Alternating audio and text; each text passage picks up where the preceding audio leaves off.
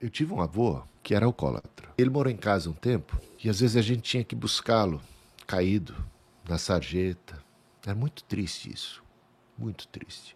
Eu via minha mãe indo lá, eu ainda criança tentando ajudar a levantar meu avô, carregá-lo para casa.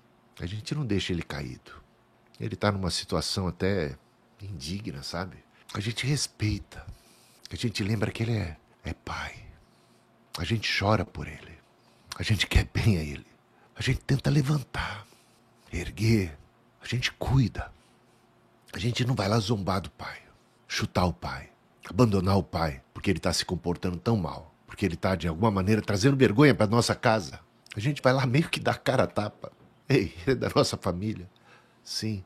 Ah, vem cá, pai. A gente vai ajudar. Trata com respeito, ainda que ele pareça não respeitar a si próprio. O Noé ele ficou tão bêbado. De repente, ele foi visto por um dos filhos, chamado Cã, completamente nu. Ele não apenas ficou vendo e debochando e não cobriu imediatamente a nudez do pai, ele vai chamar os irmãos para participarem daquele deboche, daquela cena vexatória. Ele prolongou isso e estendeu o público. Agora, seus irmãos quando chegaram e viram seu pai, eles logo viraram o rosto, logo trataram de cuidar do pai. Ao contrário de Cã, seus dois outros irmãos agiram com com respeito ao pai. Maneira, a gente pode amar e deve amar o pai independente de tudo. Aliás, isso vem do amor de Deus. Deus nos amou quando nós estávamos ainda mortos em delitos e pecados. Deus nos chama até a amar os inimigos, pagar o mal com o bem, perdoando, sendo misericordioso, sendo mais compreensivo, entendendo que não tem pai perfeito, tá? Olha o Noé pisando na bola. Então não tem pai perfeito. Perdoar é uma escolha entre agarrar-se à dor ou dizer sim à liberdade encontrada em abrir mão de algo que não pode mais ser mudado. Como é que eu posso honrar meu pai independente de tudo, de quem ele é, de qualquer coisa?